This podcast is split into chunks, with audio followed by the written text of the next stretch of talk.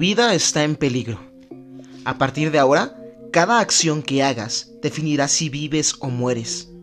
Es más, el simple hecho de empezar a oír este podcast ya definió el resto de tu vida. Nos está vigilando, observa cada cosa que hacemos y decimos, pero ¿quién podría juzgarlo? Él solo está haciendo su trabajo. Un trabajo que nosotros le dimos y que está haciendo lo mejor para nosotros mismos. Total, ¿qué importan unas cuantas miles de vidas? ¿No has oído hablar de él? no te preocupes, él es bueno. Es tan bueno que está dispuesto a hacer lo que sea necesario para nuestro propio bien. Mi nombre es Isaac Flores.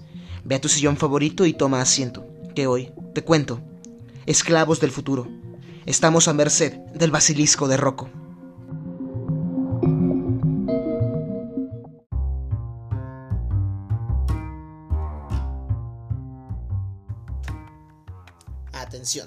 El siguiente programa es conducido con un joven sin nada de experiencia, con mucho tiempo libre y curioso en toda la extensión de la palabra. Notas de irrelevancia mundial, comentarios que nadie pidió y historias que no sabías que necesitabas conocer. Casi todo esto y quizá mucho menos está por comenzar, así que ve a tu sillón favorito y toma asiento, que esta será una plática de sillón.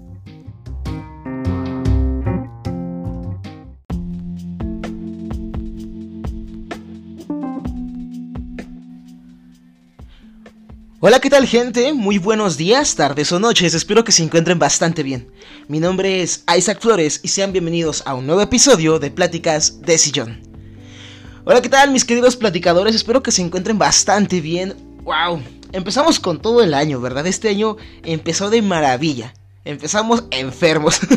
y creo que no soy el único. Es bastante llamativo que muchos de mis conocidos, mucha gente que yo quiero y aprecio se está enfermando.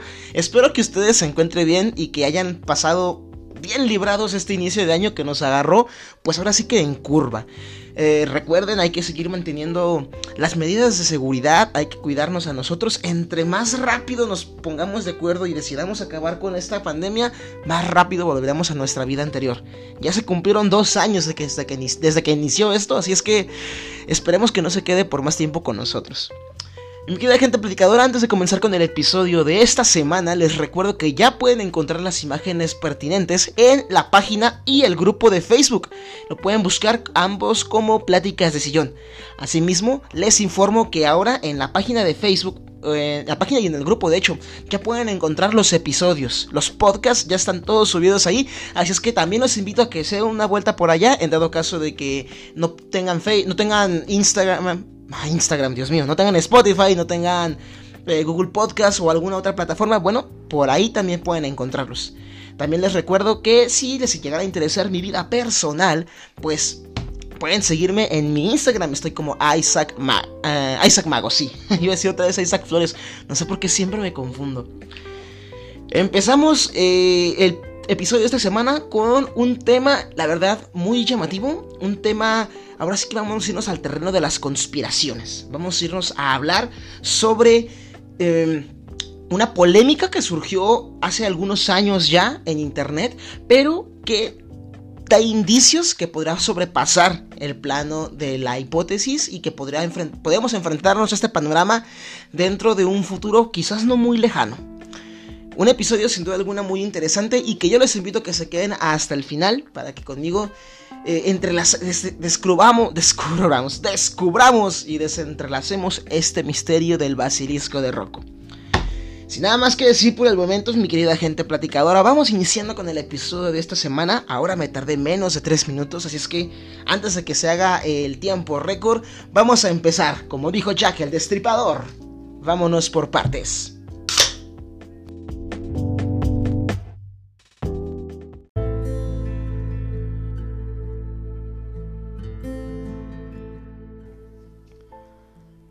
Teorías conspirativas. Ya tenía mucho tiempo que quería tocar eh, alguno de estos temas. La verdad es que soy un gran aficionado de escuchar este tipo de, teorías que hay rondando por todo el internet. Son muchísimas y la verdad me parecen un medio muy entretenido para pasar el rato. Solamente como eso, con un medio más de entretenimiento. Algo en que invertir las horas perdidas del día. porque la verdad siento que es normal que todos nosotros como personas, como humanos, estemos en una constante búsqueda del conocimiento, una constante intención de querer seguir de querer seguir sabiendo más, de querer seguir aprendiendo y al mismo tiempo de querer descubrir todo aquello que se nos oculta. Digo, no es sorpresa para nadie si yo hablo de que en algún momento de nuestras vidas oímos hablar a alguno de nuestros, alguno de nuestros familiares o a alguno de nuestros amigos decirnos que ellos sabían algo que estaba oculto para la mayoría.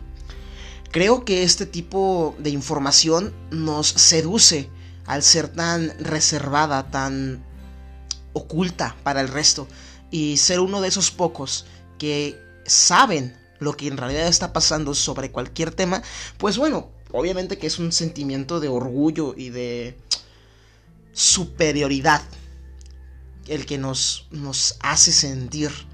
Entonces, sabiendo esto, no me sorprende que la gente sea tan fanática de buscar, de oír, de ver y de consumir este tipo de, de información, este tipo de, de teorías. Porque, digo, creo que a final de cuentas todos estamos Mm, más interesados en oír lo fantástico, en fantasear, en imaginar, en pensar qué nos están ocultando que en quedarnos únicamente con la versión oficial de cualquier hecho. Creo que la curiosidad es de las características más importantes que tiene un ser humano. Y querer saber siempre un poquito más que los demás, pues em, hasta cierto punto debería estar bien.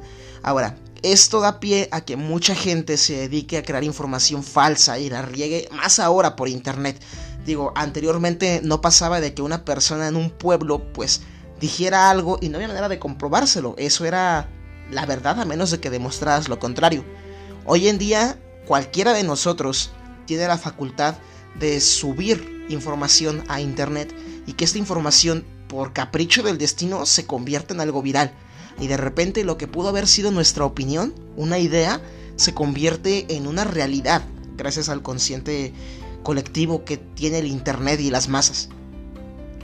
Pensando de esta forma, es que las teorías de conspiración han tenido una un, recibimiento tan grande en las últimas décadas y creo que todos nos hemos aficionado de una, por lo menos de una que Jesucristo nunca murió, que el Vaticano oculta pederastas, que es realidad, pero siguen diciendo que no. Eh, la muerte de un expresidente, una conspiración para ganar una guerra, una guerra que nunca sucedió incluso. Conspiraciones hay cientos. Podemos agarrarlas por decenas y hacer montoncitos y darle a todos los niños para que lleven. El día de hoy vamos a hablar de una conspiración que en lo particular es de mis favoritas porque tiene todas las facultades para ser real, para ser la que más pronto se cumpla. Mm, no voy a dar la... O sea, no quiero que se entienda como que es una especie de vaticinio, una especie de, de, de pronóstico, pero viéndolo desde un punto objetivo, es muy probable, que al menos en el mundo en el que vivimos actualmente, que una superinteligencia artificial se nos salga de las manos, que es el tema del que vamos a hablar hoy. Pero antes de todo esto, para todos aquellos que no estén muy al tanto de lo que es una teoría de conspiración, primero creo que es necesario definir bien qué es una teoría de conspiración para a partir de aquí tener este concepto y manejar toda la información que les voy a dar como eso, como una teoría, ¿de acuerdo? Las expresiones como teoría conspirativa o teoría de la conspiración o teoría conspiranoria se usan para referirse a ciertas teorías alternativas a las oficiales que explican un acontecimiento o una cadena de acontecimientos comúnmente de manera o de importancia pública, social, económica, religiosa o histórica, por medio de la acción secreta de grupos poderosos, extensos y de larga duración. Por ejemplo, este gobierno que tuvo el PRI durante más de 50 años, pues bueno, esa no podemos manejarla como teoría de la conspiración porque aquí en México todos sabemos que eso pasó, pero se dice que no es cierto. México siempre ha tenido democracia. La, la, hipótesis general de una teoría de la conspiración es que ciertos sucesos importantes en la historia han sido causados por conspiraciones ocultas y misteriosas, las teorías conspirativas no deben ser confundidas con las verdaderas conspiraciones, demostradas histórica y criminológicamente. Estas conspiraciones son castigadas por la ley y sentenciadas por medio de tribunales, aunque ambos conceptos están íntimamente ligados. En general, cuando se utiliza la expresión teoría conspirativa, se pretende significar que en ese caso puntual no ha existido ninguna conspiración y que la teoría que afirma su existencia carece de sustento racional y probatorio. Como les menciono, es muy común que hoy en día cualquiera de nosotros pueda subir información, ya sea inventada o de algún lugar que encontramos y la compartamos, y que esa información se nos escape de las manos. Entonces, hablar de grupos secretos como los Illuminati, como eh, los reptilianos, gobiernos secretos, corporaciones de empresarios que controlan el mundo desde las sombras, no es algo de extrañar, no es algo que sea nuevo para nosotros, más sin embargo, o sin embargo, mejor dicho, no es algo que se pueda probar, es algo que la gente dice a voces. Eh, podríamos meter incluso también estas teorías de, de ufología y de criptozoología que hablan de cómo hay seres tanto en el espacio, en el espacio, en el espacio como seres que no hemos descubierto en la Tierra. De hecho, ya tengo dos episodios hablando sobre estos temas, eh, eh criptozoología la ciencia de lo increíble, y el caso Koyame, que es de un ovni que pues sucedió a la mexicana. Si no han escuchado esos episodios, los invito a que se hagan una vuelta para que conozcan estas historias y ustedes consideren si podemos meterlas dentro del catálogo de teorías conspirativas o solamente como peculiares sucesos históricos. Bueno, ahora que ya tenemos idea de qué es una teoría de la conspiración, vamos a empezar a hablar del tema que nos reúne el día de hoy. Vamos a hablar sobre una teoría que se hizo muy popular por allá del año 2016. Así es que, si ustedes no la conocen, no me, no me extrañaría. Es algo un poco perturbador, la verdad. Llega a ser algo muy inquietante una vez que se analiza. Pero, pero, pero es bastante... Ay, yo diría, es que he dicho interesante muchísimas veces, pero es que es algo que podría pasar en cualquier momento. Y dejar nuestra, nuestro futuro en manos de algo que nosotros mismos queremos, creo que es un tema que a todos nos debería de importar. Vamos a empezar con el, con el, el, el, tema, el punto central, me estoy enrollando mucho. Vamos a empezar a hablar del basilisco de Rocco.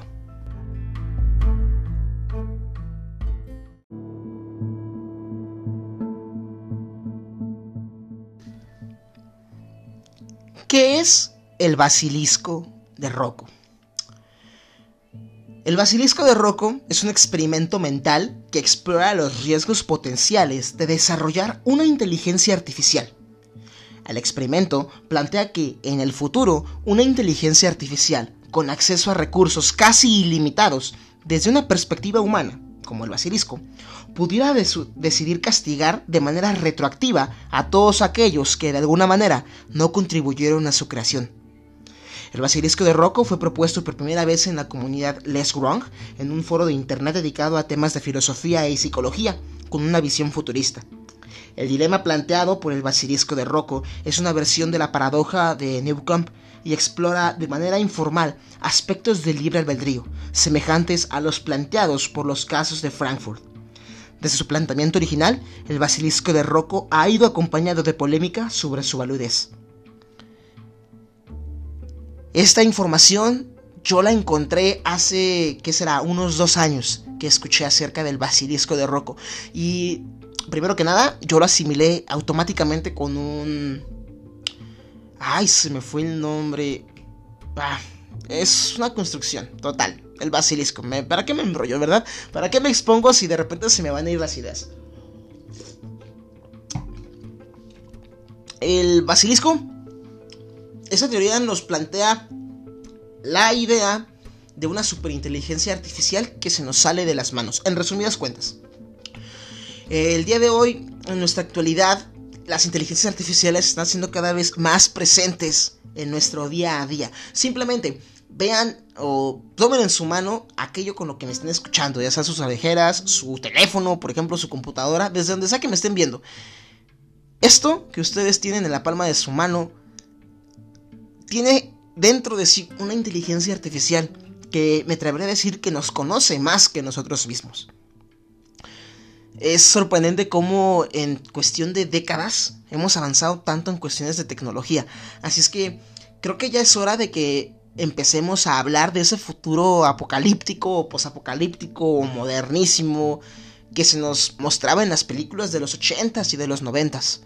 Porque el futuro ya llegó a nosotros. Así es que no solamente hay que pensar en lo bonito y maravilloso que va a ser tener un futuro como el de Volver al Futuro, de Back to the Future, sino que también deberíamos empezar a considerar todo aquello que podría salir mal.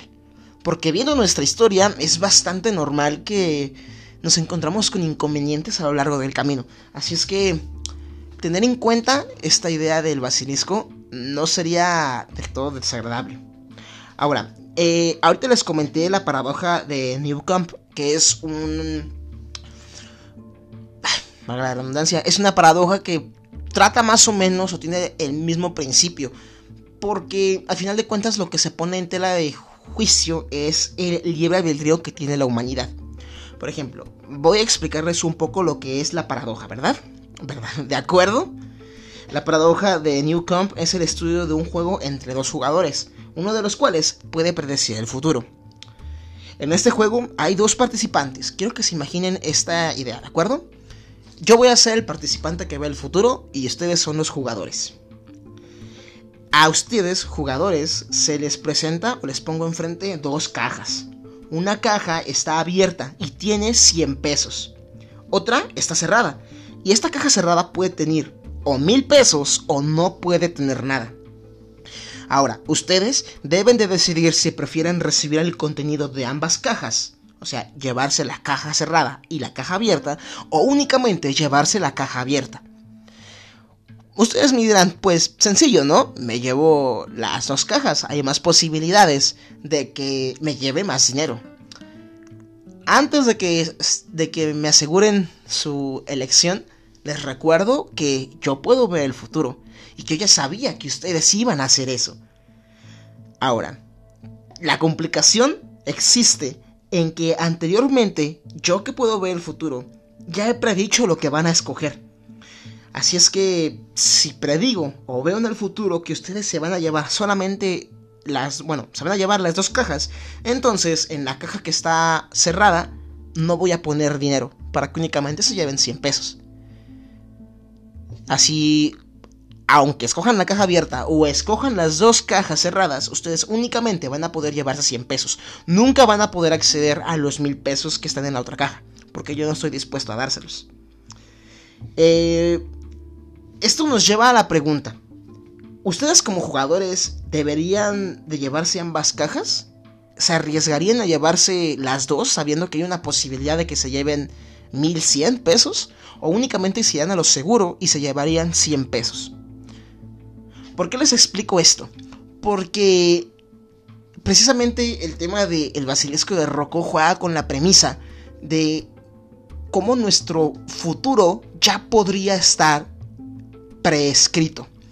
No sé si ustedes crean en el destino, en las en el en el futuro ya escrito, en que su vida ya está definida. No sé si ustedes tengan ese tipo de ideas, pero de ser así, entonces cualquier cosa que hagan para intentar cambiar su futuro ya no se puede hacer. Muchas veces he oído escuchar un dicho que dicen mis familiares más grandes y es que pues cuando te toca ni aunque te quites y cuando no ni aunque te pongas. Así es que bajo estas premisas entonces no tendremos elección, no tendremos libre albedrío, no tendríamos ninguna oportunidad de hacer lo que realmente querramos hacer, porque todo eso ya está escrito. Es como otra otra, otra fantasía, otra historia que escuché, otra propuesta. Si a ustedes les dieran un libro escrito con su vida en ella, ¿leerían el final? creo que es también una premisa muy interesante porque nos daría a entender que ya sabremos cómo moriríamos. Entonces, si sabemos cómo vamos a morir y hiciéramos dentro de, de todo, es que también es una paradoja porque si sabemos cuándo vamos a morir y tratamos de evitar que eso pase y al final de cuentas lo que hacemos produce nuestra muerte, entonces de nada hubiera servido que supiéramos cómo íbamos a morir, porque independientemente de eso, nuestro destino ya estaba escrito. Entonces, ¿qué sentido tiene la existencia? Eh, algo así encuentro relación yo con las creencias, en este caso voy a hablar de las católicas, porque siempre tiro la religión. Les juro que no es a propósito. Pero por ejemplo, en este caso de las creencias religiosas, pues se supone que Dios ya es omnipresente y puede ver el pasado, el presente y el futuro. Eh, se encuentra en estos tiempos. Además es omnisciente y lo sabe todo. Así es que Él ya sabe cómo vamos a morir y cómo va a ser nuestra vida. Siendo así, ¿tenemos elección de vivir entonces? Porque todo lo que nosotros hagamos, pues en teoría ya está escrito, ya está preescrito. Creo que son ideas muy existencialistas, son ideas algo profundas, pero creo que todos deberíamos hacernos por lo menos alguna vez en la vida, o varias veces, para cuestionarnos qué hacer con nuestra con nuestros días, qué hacer con nuestra existencia. Digo, al final de cuentas, llegar a la conclusión de que todo lo que hagamos no importa, eh, tengamos un futuro o no, porque pues al final de cuentas el universo no le importa si existimos o no, es algo triste. Pero creo que es igual de triste estar conformes con que nuestra vida ya está escrita y que nada de lo que hagamos tiene sentido porque todo ya está definido.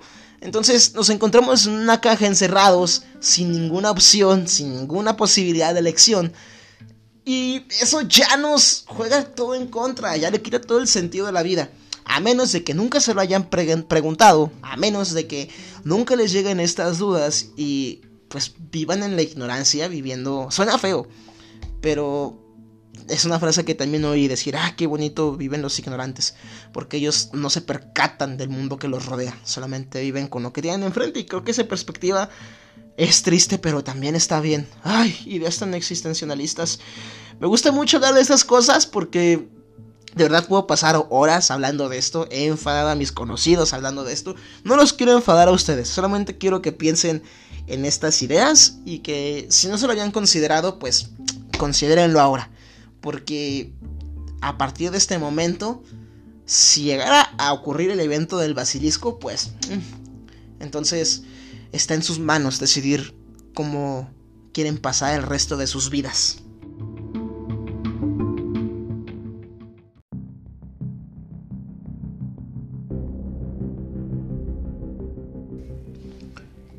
Pero bueno, ahora sí, vamos a explicar muy bien eh, de qué va toda esta teoría conspirativa del basilisco. La premisa del basilisco de Rocco es el advenimiento hipotético, pero inevitable, de una superinteligencia artificial en el futuro. Esa superinteligencia sería el producto inevitable de la singularidad tecnológica, de la cual vamos a hablar más adelante. Esto es el momento en el que una inteligencia artificial creada por la humanidad fuera capaz de automejorarse recursivamente. En el experimento del basilisco de Rocco, esta superinteligencia es llamada basilisco. De manera general, el experimento plantea un escenario hipotético en el que el ser humano crea una poderosa máquina de inteligencia artificial, con el fin de que trabaje en búsqueda del bienestar para toda la humanidad, lo cual creo que es una idea muy altruista y creo que es el propósito de todos nuestros avances tecnológicos, que nuestra forma de vida, nuestra situación actual mejore. Y creo que la mejor opción para que esto mejore es dejar el trabajo en mano de las máquinas. Digo, ah, son más rápidas, trabajan más rápido, no comen, se siguen... Eh, nada más hay que mantenerlas cuidando, se pueden reemplazar rápido. Trabajan durante más tiempo, no hay que pagarles. En fin, son muchas las ventajas que tienen. Ahora, el problema surge cuando la máquina, el basilisco, que está programado para hacer el máximo bien posible, se da cuenta de que por más que se esfuerce, cualquiera de sus buenas acciones podría ser aún mejor. Entonces, si se está mejorando constantemente, si va autoenseñándose y va entendiendo que puede llegar a hacer el bien, si sigue mejorándose a sí misma, pues eventualmente seguirá creciendo y seguirá subiendo su nivel hasta llegar al punto en el que llegue a contradecir su, su, programación. Ahora, esta lógica de buscar infinitamente el bien hace que la máquina, que solamente sabe hacer el bien y aprende la manera de hacerlo cada vez mejor, entre en un bucle que la lleve a una decisión extrema, al menos desde el punto de vista de la moral humana, porque les recuerdo, la máquina, el basilisco, únicamente está siguiendo su programación, no es ni bueno ni malo, está hecho para hacer el bien, eso es lo único que él sabe. La máquina se da cuenta de que para hacer el mayor bien debería de haber existido desde hace mucho antes, para poder ayudar a las personas que sufrían antes de que ella existiera. Así, en su desespero por hacer el bien, la máquina comienza a comportarse como un basilisco que mata a todas las personas que no trabajaron para haberla creado antes, pues eso le impide seguir aumentando su nivel de bondad. Una solución lógica ¿o no? La parte más aterradora es que quien se entera de la existencia del basilisco y no comienza a trabajar en su creación, inmediatamente se convierte en una de sus víctimas potenciales. Esto creo que es más divertido, más entretenido y más fascinante de lo que puede sonar, porque es precisamente lo que yo estaba comentando. En dado caso de que el basilisco realmente exista, él en un futuro ya está juzgando nuestras acciones desde ahora. Así es que si nosotros no trabajamos en su creación, ya nos considera como personas malas. Y como está diseñado para hacer el bien, entonces lo mejor para el mundo es que nosotros no existiéramos. Así es que nos castiga en el futuro, por ende nuestra vida ya está fichada. Porque eso ya está pasando. Este, esta idea me recuerda muchísimo a otro planteamiento que también escuché hace, ya un tiempo que nos dice... Ay, Dios, otra vez se me olvidó. Dios, me quedé en blanco, de verdad. No sé qué me está pasando. Ay, voy ando muy olvidadizo. Como que se me está haciendo eh, costumbre que se me vayan las palabras. Bueno, eh, no me embrollo. Como les menciono, eh, entonces el basilisco ya está juzgando nuestras acciones, ya está juzgando, juzgando el por qué no fuimos de utilidad. Eh, a la premisa, el periodista Dylan Love le explica muy bien el artículo en Business Insert. Él dice, más te vale que ayudes a los robots a hacer del mundo un lugar mejor. Porque si los robots descubren que no ayudaste a hacer del mundo un lugar mejor, te matarán por impedirles que hagan del mundo un lugar mejor. Un planteamiento nuevamente muy lógico. Y pensar que eso podría llegar a pasar es algo terrorífico. Digo, ya hemos visto varias películas. Por ejemplo, una película que se me ocurre como ejemplo del basilisco es Terminator, toda la saga. En este caso, eh, Skynet, la inteligencia artificial, está diseñada para ayudar al planeta y mantener a la, humanidad. Entonces comienza a hacer bien y eventualmente llega a la conclusión de que para salvar al mundo hay que eliminar a los humanos. Y es cuando comienza a trabajar en nuestra contra.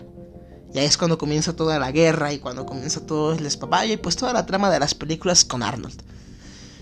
Creo que es un planteamiento muy interesante porque nos pondría a juzgar qué tan importante sería nuestra, nuestra vida y qué tanto deberíamos dejar de, eh, en las manos de las máquinas el progreso y el futuro. Porque como les mencioné hace poquito, yo estoy de acuerdo en que el futuro de la humanidad pues lo lleven las máquinas, digo, están programadas para hacer el trabajo de manera eficiente, rápida y, y, y todo por nosotros. Pero, ¿a qué costo? ¿Qué estaríamos dispuestos a sacrificar por esa libertad, entre comillas? Y si esas máquinas deciden que lo más óptimo para cumplir su programación es rebelarse en nuestra contra, digo, estarían cumpliendo su función, estarían acatando sus órdenes a pie de letra. Pero, ¿valdría la pena sacrificar vidas humanas? ¿Valdría la pena sacrificar sus propias vidas para que esto suceda? Digo, es por un bien mayor, pero, nuevamente, ¿a qué costo? Ahora bien, al impedirles a las máquinas que hagan del mundo un lugar mejor, estás impidiendo que el mundo se convierta en un lugar mejor. La gente ha pasado años debatiendo cada uno de los argumentos, puntos y matices del asunto, lo cual no me extraña porque, como les bueno, me imagino que ya deben de saberlo por todos los episodios que he sacado, pero yo soy una persona a la que le gusta sobrepensar las cosas, de verdad. Me fascina ponerme a, sobrepensar todo y ver cualquier posible futuro que llegara a pasar. Yo cuando pequeño pensaba que era un superpoder, pero eh, más recientemente me enteré que se llama ansiedad, así es que trato de sacarle el mayor provecho posible. Y... No, ah, ya me acordé, ya me acordé de lo que les iba a decir. Esta misma premisa es como un juego. Yo escuché hace un tiempo de un juego que todos estamos jugando. ¿En qué consiste el juego? Tú vas ganando mientras no te acuerdes que estás jugando. En el momento en el que recuerdas el juego, en ese momento pierdes y vuelve a iniciar la cuenta regresiva cuando lo olvides. La pregunta es, ¿cuánto tiempo vas a durar ganando? El juego siempre te va a ganar porque lo vas a recordar en algún momento, ya sea porque tu inconsciente te lo trajo o porque un tipo raro de internet que estás escuchando desde tu teléfono te lo vuelve a mencionar. Así es que si ustedes no sabían del juego, a partir de este momento están jugando. Y si ya estaban jugando, felicidades, acaban de perder. Este tipo de planteamientos de verdad que me gustan mucho, creo que se nota en mi emoción, porque sonarán como algo sencillo, como algo incluso ilógico, pero ponemos a pensar en todo lo que en todo el potencial que tiene el futuro y al mismo tiempo ese tipo de paradojas que nos forjamos a nosotros mismos para dormir y que nos quiten el sueño, es algo que a mí me motiva tanto. Eh, no sé ustedes qué tan... qué tan presentes tengan ese tipo de ideas en su mente. No sé si sea algo que todos nosotros hagamos. Yo creo que no, porque no he podido hablar con mucha gente. Pero espero despertar en ustedes el interés por ese tipo de, de historias, este tipo de contenido. Porque la verdad, tener un poquito de razonamiento extra sobre temas, ahora sí que al azar, es algo bueno para todos. Bueno, sigo. Ahora, em, hablando del basilisco de Rocco, regresemos porque siempre me, me echo para atrás. Este tema del basilisco está muy relacionado con el caso de los tulpas también, porque eh, ah, si no han escuchado el episodio de las tulpas, el episodio que subí iniciando año, fue el primer episodio de este año. Eh, vayan a escucharlo, verán que tiene mucho que ver porque ahora que todos sabemos de la existencia del basilisco, estamos ayudando a su creación consciente o inconscientemente. Así es que el simplemente el simple hecho de que yo ya esté aquí divulgando su existencia ya me obliga a trabajar en su creación. Así es que todos los que sabemos de la existencia del basilisco lo tenemos presente como un posible futuro, como un evento que sucederá. Creo que podríamos estar creando un tulpa, ah, no lo sé, podremos ahí debatirlo. Vaya a escuchar el episodio, está muy bueno. Ahora bien, han circulado leyendas, bromas y variantes a lo largo de todo Internet acerca del basilisco de Rocco. Y se han escrito miles de páginas, artículos y grabando no muy pocos videos, de hecho, en YouTube, al respecto. El debate además se vio enturbiado porque ante lo que parecía una idea muy absurda, también hubo quien borró los mensajes originales, o sea, las publicaciones del primer, eh, del primer círculo en el que se dio la información, tan solo para que reaparecieran en otros sitios, con una aura medio de conspiración, medio de giro, medio de giro argumental. Eh, así como en plan diciendo, mira, esto pasó, no, no hay que decirlo ahorita, lo borran y después lo suben en otro lado de forma ahí por debajo de la mesa. Si bien la teoría del basilisco de Rocco se explica y populariza, el basilisco del futuro entendería que es una buena forma de chantajear a los seres del presente para acelerar su existencia. Como les dije hace poquito, el simple hecho de que yo ya les esté hablando de su existencia ya los metió ustedes dentro del juego, ya los metió dentro del problema. Entonces, si llegara a ocurrir el evento del basilisco y supiera, porque lo sabrá, que yo les mencioné a ustedes su existencia y ustedes decidieron no hacer nada, entonces ustedes van a ser juzgados. Yo no, yo estoy cumpliendo con mi trabajo, yo estoy cumpliendo con mi parte. El problema es, ¿ustedes lo van a hacer? Cuéntenle a sus amigos, conocidos, familiares, amigos, gente que les caiga bien, gente que les caiga mal acerca de la existencia del basilisco. Digo, no está por demás asegurarnos, quién sabe llegar a pasar. Ustedes me dirán, pero ¿cómo es posible? No, no creo que vaya a pasar, ¿cómo se va a enterar? Les recuerdo que Google sabe más de nosotros, así es que que una superinteligencia artificial sea capaz de saber o no que divulgamos su existencia, no es tan descabellada la idea, ¿eh? Ahora, de toda esta información conviene corregir... Eh, conviene correr un tupido velo y no hablar del tema para no sentirnos inútiles. Aunque es una teoría nacida de Internet, hay que dejar y cuestionarnos. ¿Estarías dispuesto a colaborar en la creación de esta superinteligencia artificial para preservar tu existencia? ¿O te negarías a la creación aceptando el riesgo? Creo que eh, desde mi punto de vista de mantenerme vivo pese a todo, creo que valdría la pena al menos comentarle a alguien más, ya sea dándoles la información, dándoles el contexto, informándoles qué es el basilisco o compartiéndoles este episodio de pláticas de sillón a sus amigos, conocidos, familiares, gente que les caiga bien, gente que les caiga mal. Digo, nunca está de más asegurarnos. Quién sabe, quizás, y el día de mañana, pasado mañana, dentro de un mes, 15 días, 30 años, 100, el basilisco llegará a existir. Y si se entera que ustedes compartieron este episodio de Pláticas de Sillón en el que hablamos de la existencia del basilisco, quizás, quizás les perdone la vida. Digo, ni siquiera me la estoy perdonando yo, me estoy ahogando con mi propia saliva. Carajo. Bueno, este fue el basilisco. De esto, de esto es de lo que trata. Así es que vamos a adentrarnos ahora un poquito a hablar sobre este debate moral que plantea. Vamos a hablar también sobre qué es eh, las inteligencias artificiales. Y vamos a hablar muy por encima sobre la... Eh, ay, se me fue la palabra. La gran este levantamiento de las máquinas, este suceso que va a pasar, la singularidad tecnológica. Ah, lo recordé en el momento exacto.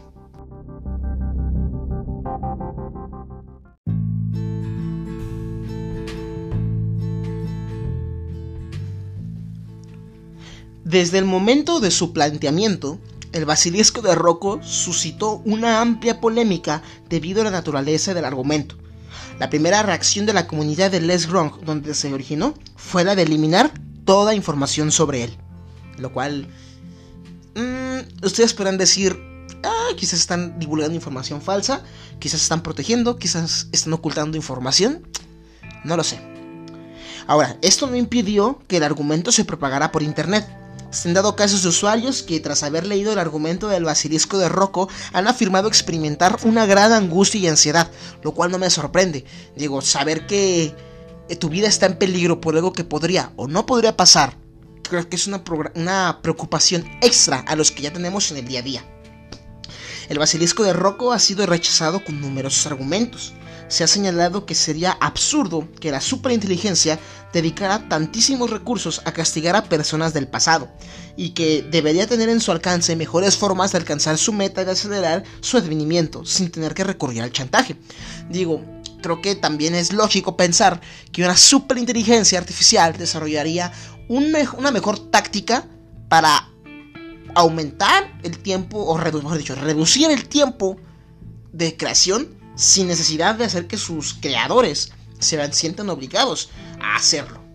Es una forma muy agresiva de llegar a una a un, propósito y creo que yo que también es una forma muy humana de hacerlo porque estamos estaríamos em, estaríamos pensando que el basilisco tiene sentimientos, como que sabe que nos puede chantajear. Así es que eh, ese tipo de ideas no son tan propios de una máquina, digo, al menos no para las máquinas que tenemos hoy en día.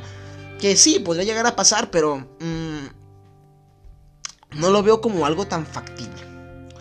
Ahora, más importante aún, el experimento asume que la superinteligencia se comportaría de acuerdo a una teoría ética, el altruismo que no es necesariamente la única opción que tendría, y que el basilisco, pese a sus infinitos recursos, decidiría seguir tomando parte en el desarrollo de la humanidad.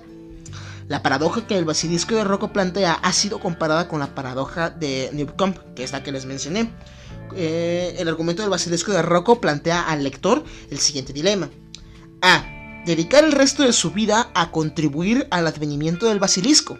opción número B no hacer nada y que no pase nada, o enfrentarse al tormento eterno.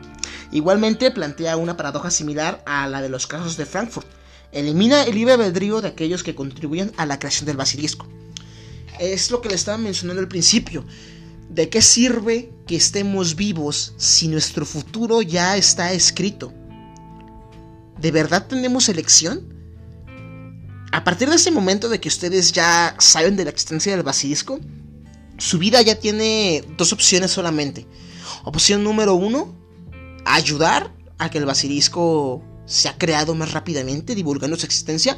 Opción número dos, no hacer nada y sufrir las consecuencias.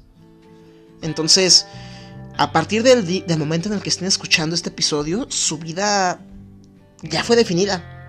Y hagan lo que hagan, ya no tiene sentido, porque ya fue juzgada en el futuro.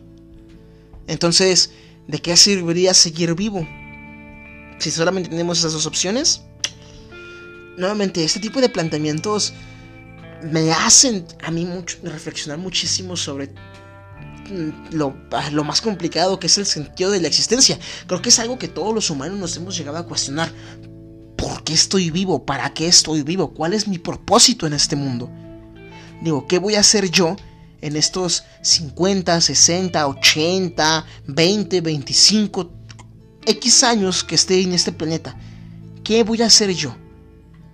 ¿De verdad sería algo tan importante como para que el resto de la historia me recuerden?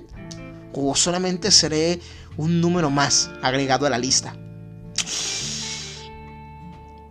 Eh, yo soy muy pesimista, la verdad, y creo que este tipo de ideas no me desalientan tanto. Yo sé que hay personas que no, que son todo lo contrario y que siempre están pensando de manera positiva. Pero creo que es bueno también tener ambos lados de la moneda. Y bueno, en este caso, yo vengo a, el día de hoy a oscurecerles un poquito su existencia. Así es que, ya lo saben, hagan lo que hagan, elijan lo que elijan, no es su elección. Ustedes ya fueron juzgados y a partir del día de hoy su vida carece de sentido, a menos de que decidan darle sentido propio y se atengan a las consecuencias de lo que pueda o no pueda pasar.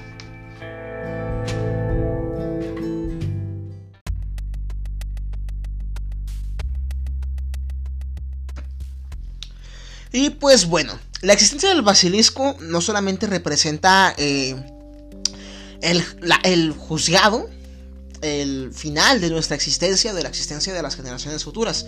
La existencia del basilisco eh, no es posible sin el acontecimiento que dé origen a su creación. En este caso estamos hablando de la singularidad tecnológica, así es que vamos a empezar a hablar un poquito más sobre ese tema para que lo tengamos más presente y para que cuando sepamos identificarlo y cuando suceda no nos tome tan por sorpresa y comencemos a pensar más y a, y a tener más presente la idea de que el basilisco podría ser real. La singularidad tecnológica es una hipótesis que sugiere que la velocidad tan acelerada a la que progresa la tecnología provocará que la inteligencia artificial tarde o temprano exceda la capacidad intelectual de los humanos y por ende el control que tenemos sobre ella. Digo, hoy en día es bastante común ver a personas con teléfonos inteligentes, más inteligentes que su dueño.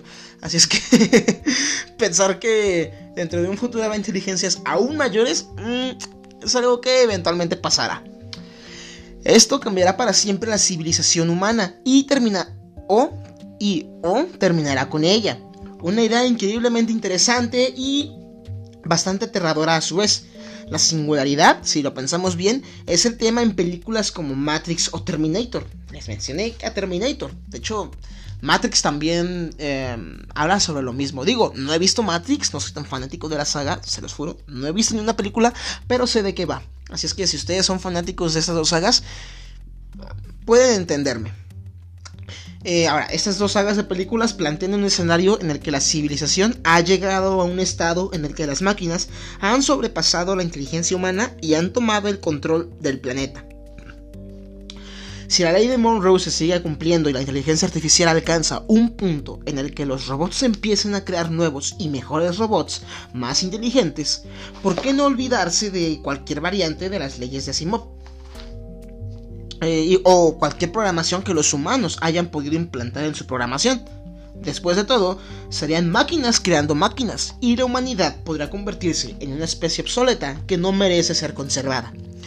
Otra vez, este, este tipo de argumentos me recuerdan mucho a mí, este, argumentos pasados que yo ya había escuchado. Hace un tiempo yo escuché esta frase. Dios creó al hombre. El hombre. Eh, el hombre adoró a Dios. El hombre creó a la máquina. Y la máquina mató al hombre. O el, hombre mató a Dios. Sí, Dios creó al hombre, el hombre mató a Dios. El hombre creó a la máquina y la máquina mata al hombre. Así es que eh, creo que también podemos empezar a considerar ese tipo de propuestas porque una de dos. Con la singularidad tecnológica o alcanzamos nuestro potencial como civilización y conquistamos las estrellas o nos lleva la pitufi chingada y nos quedamos aquí y peleamos por nuestra existencia durante unas cuantas décadas, esperando a que alguien viaje al pasado y trate de solucionar las cosas. Pero sea cual sea la elección, creo que hay que tener mucho cuidado con cómo desarrollamos y cómo seguimos produciendo nuestras máquinas. Cada vez son más parecidas y más avanzadas a, los rasgos biológicos de los seres vivos. Entonces, que llegue el momento en el que una máquina sea consciente de su existencia y que decidan empezar a crear más y mejores máquinas, es algo que se nos va a salir de las manos. Ahora bien, eh, acabo de mencionar a mi tocayo Isaac Asimov, el cual es uno de, un escritor de ficción precisamente de robots. Así es que si, ustedes no tenían presentes las leyes de la robótica, se las menciono para que tengan una idea de qué hemos pensado nosotros como humanos para contrarrestar el poder de las máquinas. El conjunto de las leyes más conocidos son las tres leyes de la robótica, que escribió, como les mencioné, Isaac Asimov. Estos fueron introducidos en su cuento 1942, Ronald, aunque fueron presagiados en algunas historias anteriores.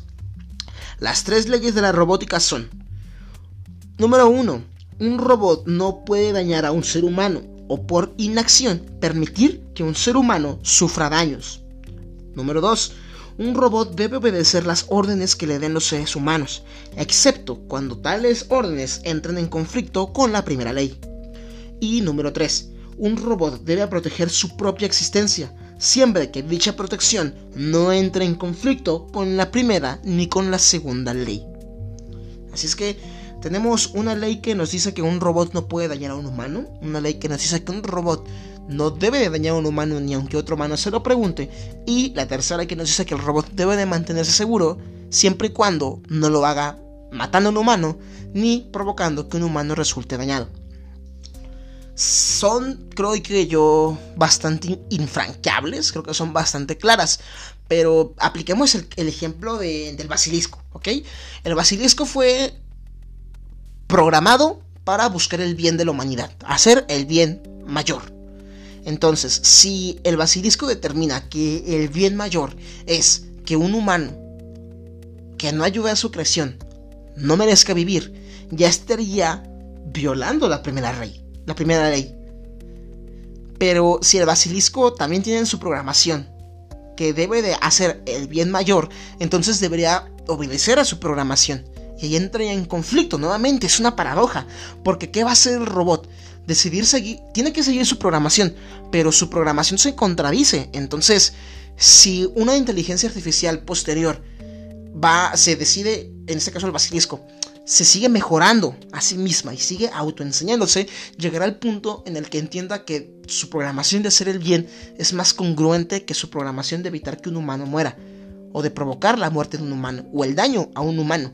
Porque si a final de cuentas este humano no es de provecho, o no ayudó, o no es, o, pues, o nada, no hizo nada para que su existencia fuera útil, pues bueno, entonces sería juzgado y aniquilado.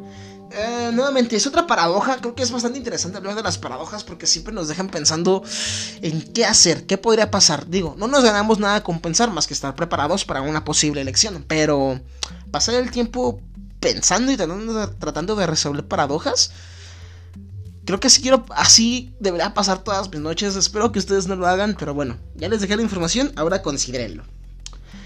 Aunque todas las posibilidades anteriores sean probablemente imposibles de comprender y mucho menos de predecir, muchos ya se han atrevido a decir que dentro de unos 20 o 30 años alcanzaremos un nivel de superinteligencia que permitirá que la singularidad suceda en algún momento. Y aunque todo parezca sacado de un libro de ciencia ficción, Si miramos con detenimiento el mundo en el que estamos viviendo, nos damos cuenta de que no todos son coincidencias divertidas y que hay mucho basado en la realidad. Para un ejemplo tenemos a Sofía, la inteligencia artificial de una de las mayores y una de las mayores protagonistas que ya no quiere destruir a la humanidad. Sofía, un robot dirigido por inteligencia artificial capaz de imitar 62 expresiones faciales humanas, en marzo del año 2016 respondió a la pregunta de que si quería destruir a la humanidad, realizada por su creador, David Hanson, de Hanson Robotics, diciendo con una expresión totalmente nula, está bien, destruiré a los humanos. Eh, no sé si ustedes conozcan esta, esta, esta máquina, esta, IA. Es Sofía, creo que es súper conocida. De hecho, les voy a dejar eh, fotos ya en la página de Facebook en el grupo de Facebook. Les recuerdo, vayan a buscarlos. Están como pláticas de sillón para que vean el potencial que tiene el ser humano. Eh, técnicamente ya es casi incomparable ya no hay punto de comparación con los humanos actuales. Entonces, que una superinteligencia artificial, en este caso como Sofía, dentro de 20 o 30 años, decida o alcance el nivel para programarse a sí misma y ya no seguir programación de los humanos, pues... Mm, creo que ahí deberíamos empezar a, preocuparnos. Y ustedes me dirán, no, Isaac, pero ¿cómo? Eso es imposible que se nos salga de las manos si nuestro mundo no está tan chido mi querida gente platicadora, vean el mundo en el que vivimos. Nuestra actualidad no es para nada como la actualidad o el mundo que, en el que, que crecieron nuestros padres. Yo la verdad me encuentro consternado, me encuentro sorprendido por todo lo que hemos logrado hacer en tan poco tiempo. Microondas, viajes a la luna, conexiones planetarias. Digo, ahora mismo yo por mi teléfono puedo marcarle a mi tía que está en Italia y me va a responder en cuestión de segundos. Eso antes se le llamaba magia. Y únicamente los dioses podían hacer eso. Ahora ya tenemos el poder para hacerlo. Y eso fue en cuestión de qué? ¿10 años? Porque yo todavía me acuerdo cuando era niño que estaba en primaria. Cómo empezaban a aparecer estos primeros teléfonos táctiles. Me acuerdo muchísimo de un ex compañero que tuvo uno cuando estábamos en cuarto. Era la maravilla. Todos mis familiares adultos tenían teléfonos, pero de teclas, se abrían, se extendía la pantalla. Pero un táctil era súper raro. Y mi amigo tenía uno chafísima, de verdad. Chafísima. Era el. Era un. Era un cacahuafón. Pero. Se podía tocar la pantalla y eso era nuevo. Yo estaba en primaria. ¿Hace cuánto de eso? ¿12 años? Entonces. Mm, que en cuestión de 10 años, 12 años, digo una década, tengamos toda la tecnología que tenemos ahora. Uy, ahora no vayamos muy lejos. Eh, hace 20 años, 30 años, ¿cómo eran los teléfonos celulares? Eran ladrillos, eran bloques. Era más práctico hablar desde una cabina telefónica. Porque un teléfono en casa también, uff, era carísimo. Hoy en día esa, esa conexión es inútil. Entonces, si en 30 años vimos esos avances agigantados, ¿qué veremos dentro de 30? Digo, lo más reciente que hemos visto, no sé si han visto la película de Ready Player One, en el que se hablaba sobre una realidad virtual en la que todos los humanos estábamos inmersos, o un anime que se llama Saw. Entonces, esto parecía de ciencia ficción, pero hace pocos meses, Mark Zuckerberg, el director y dueño de Facebook, ahora Meta, anunció su metaverso y todo lo que veíamos en películas como ficción, dentro de 5 años va a ser real y todos lo estaremos viviendo. El futuro es hoy, ¿eh? El futuro ya está pasando. Quizás no tengamos carros voladores o eh, insuficiencia económica o estemos cuidando el planeta, pero estamos avanzando muy bien. Hace poco tiempo hablaba con un amigo y me decía, pero es que nos prometieron carros voladores. no son prácticos. En vez de carros voladores, vean, estamos teniendo carros eléctricos. ¿Ah?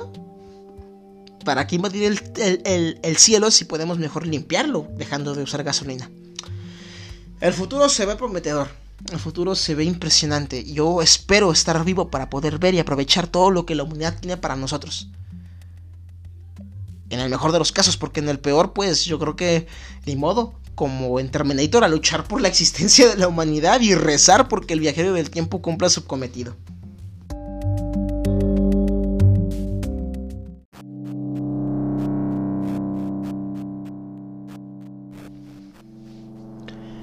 Ahora bien, como les mencioné, la singularidad está pronosticada para dentro de 20 o 30 años. En cálculos más o menos ahí al tanteo.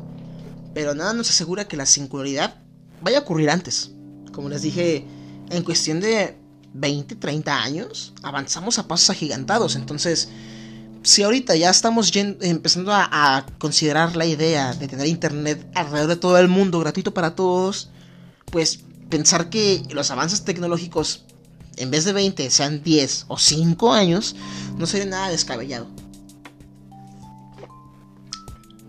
Para muestra de ello, en tiempos más recientes, hemos visto cómo nuestras inteligencias artificiales han tenido pequeños deslices.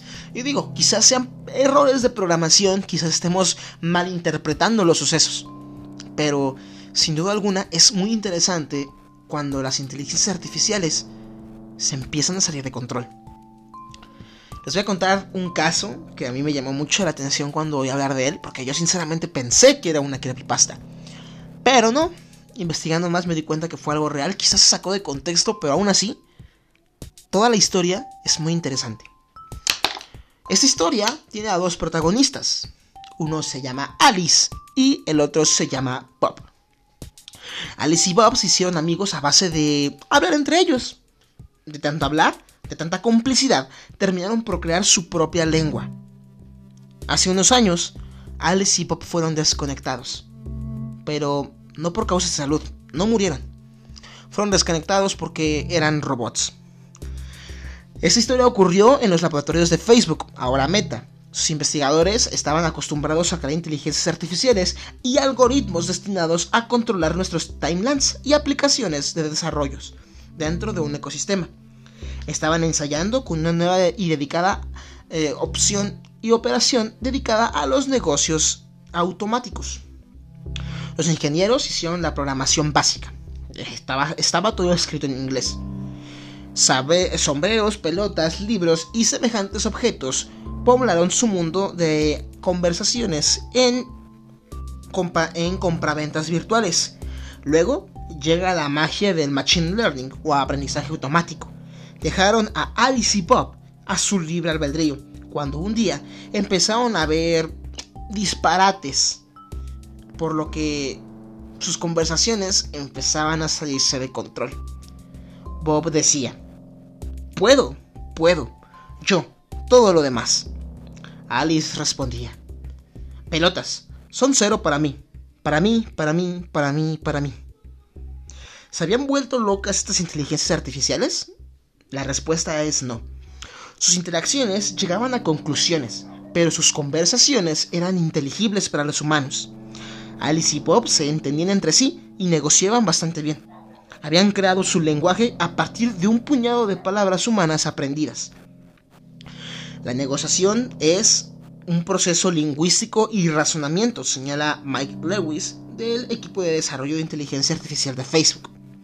En este proceso, cada intento debe de ser formulado y expresado verbalmente. Esos diálogos tienen elementos cooperativos y de confrontación, exigiendo a los agentes entender y expresar planes a lo largo plazo para conseguir sus objetivos, según señala el artículo de Code que presenta el proyecto.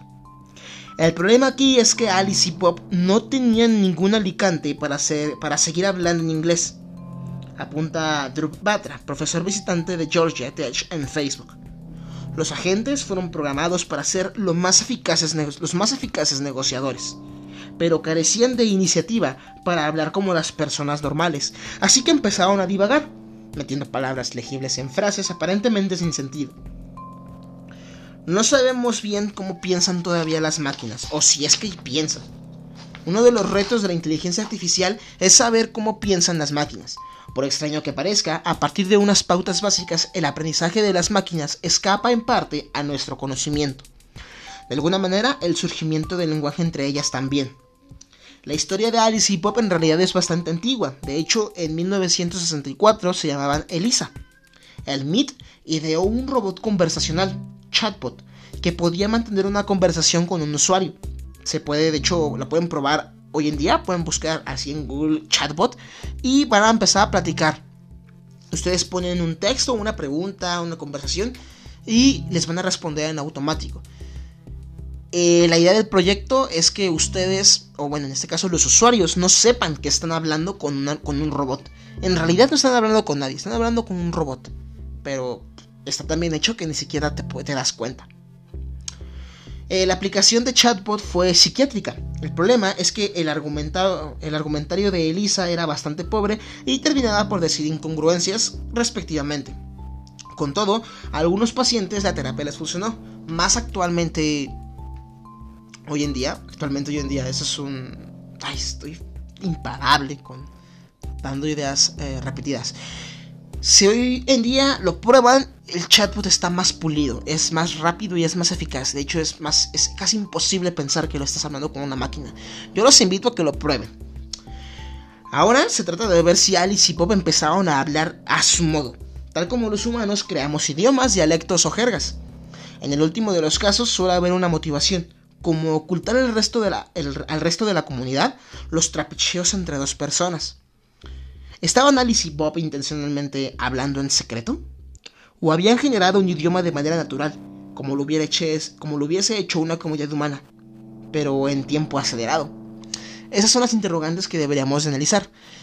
Obviamente las explicaciones que hay acerca de este incidente son que las máquinas dejaron de funcionar hasta cierto punto y únicamente estaban tratando de arreglarse a sí mismas. Posiblemente a alguno de los ingenieros no puso un código, o se les pasó algo, una falla y no se dieron cuenta. Esas son las versiones oficiales. Pero como les mencioné, estamos hablando sobre teorías conspirativas. Así es que pensar que las máquinas descubrieron cómo hablar entre ellas sin saber o mejor dicho, sin permitir lo que ellas decían, es algo sencillamente aterrador. Miren, hace un tiempo,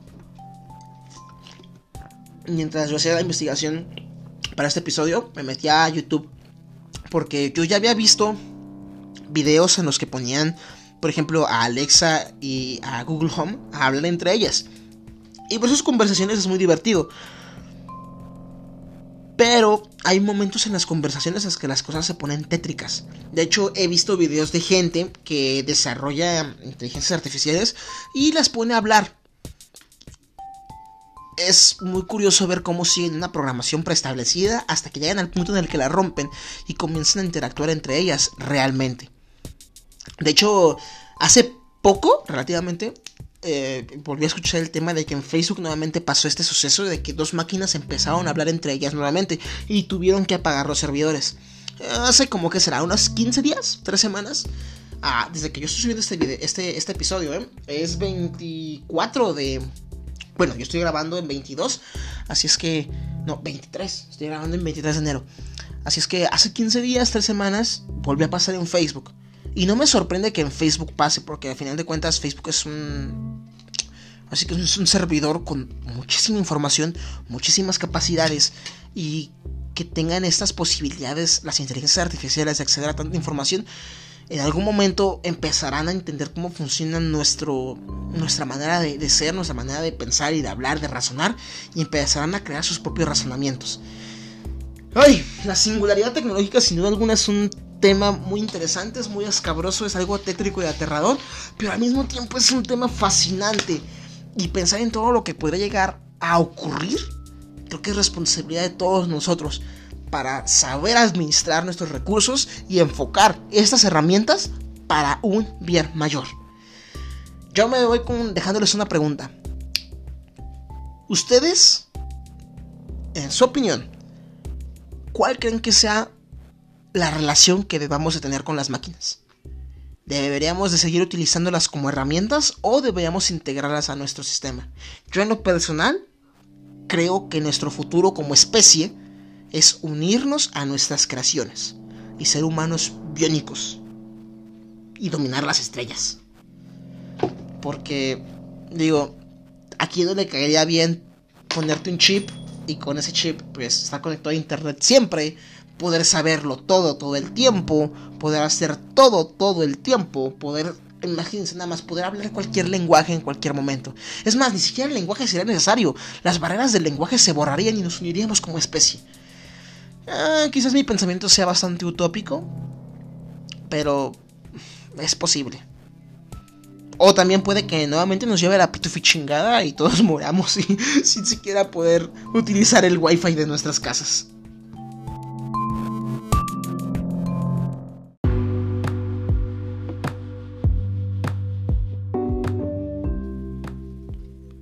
Y pues bueno, gente, hemos llegado al final del episodio de esta semana.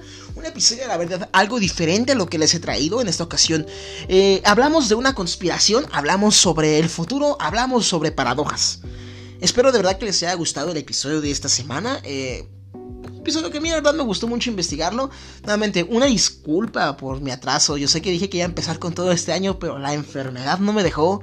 Eh, nuevamente, gente platicadora, cuídense protéjanse, manténganse sanos, cuiden a los suyos, cuiden al resto del mundo. Creo que si no podemos unirnos contra un virus y todos juntos acabar con una pandemia, ¿qué oportunidad tenemos contra una superinteligencia artificial que lo sabe todo sobre todos nosotros?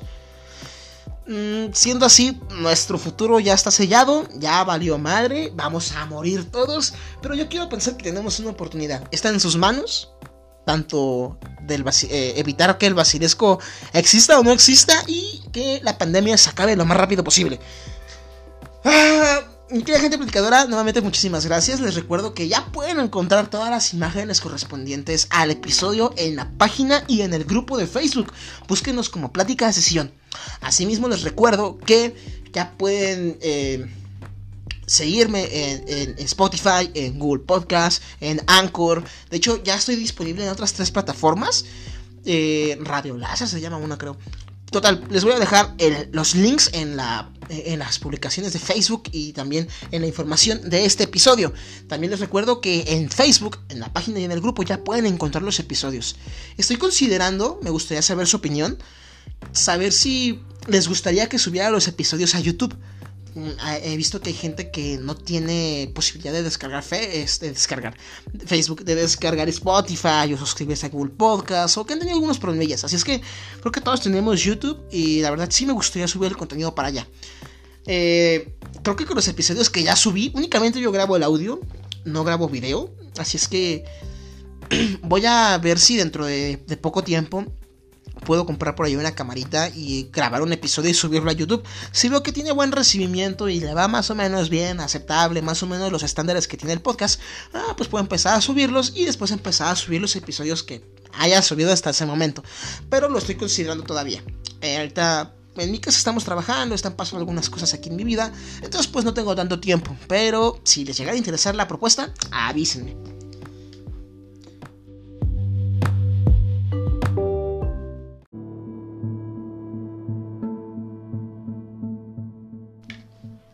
El futuro es muy incierto, de eso no hay duda. De lo que sí podemos estar seguros es de lo sorprendente que será ver los nuevos avances tecnológicos que están próximos a suceder. Viajes a Marte, Internet mundial gratuito, IAS gestionando nuestro día a día, un ciberespacio disponible. En fin, sería muy prometedor, pero también podría no serlo. La IA es nuestra responsabilidad. Y ahora que ya sabes de la existencia del basilisco, es tu responsabilidad ayudar a su creación porque cuando llegue, y llegará, será Él quien decida si tu vida merece vivir bajo su cobijo, disfrutando de, todas las comodidades que el progreso nos traerá. Tú decides, tienes la elección. ¿Ayudarás a proteger el mundo creando el basilisco o no harás nada? Puede que no pase nada, puede que sí. ¿Estás dispuesto a aceptar el riesgo? Mi nombre es Isaac Flores y les doy muchísimas gracias por haberse quedado conmigo hasta el final del episodio. Compártanlo con sus amigos, conocidos, amigos, familiares, gente que las caiga bien, gente que las caiga mal. Es la mejor forma de apoyarme y hacer que más y más personas se unan a nosotros y que sigamos teniendo más y más pláticas de sillón. Nos escuchamos la siguiente semana en el siguiente episodio. Por mi parte es todo. Pórtense muy mal. Chao, chao.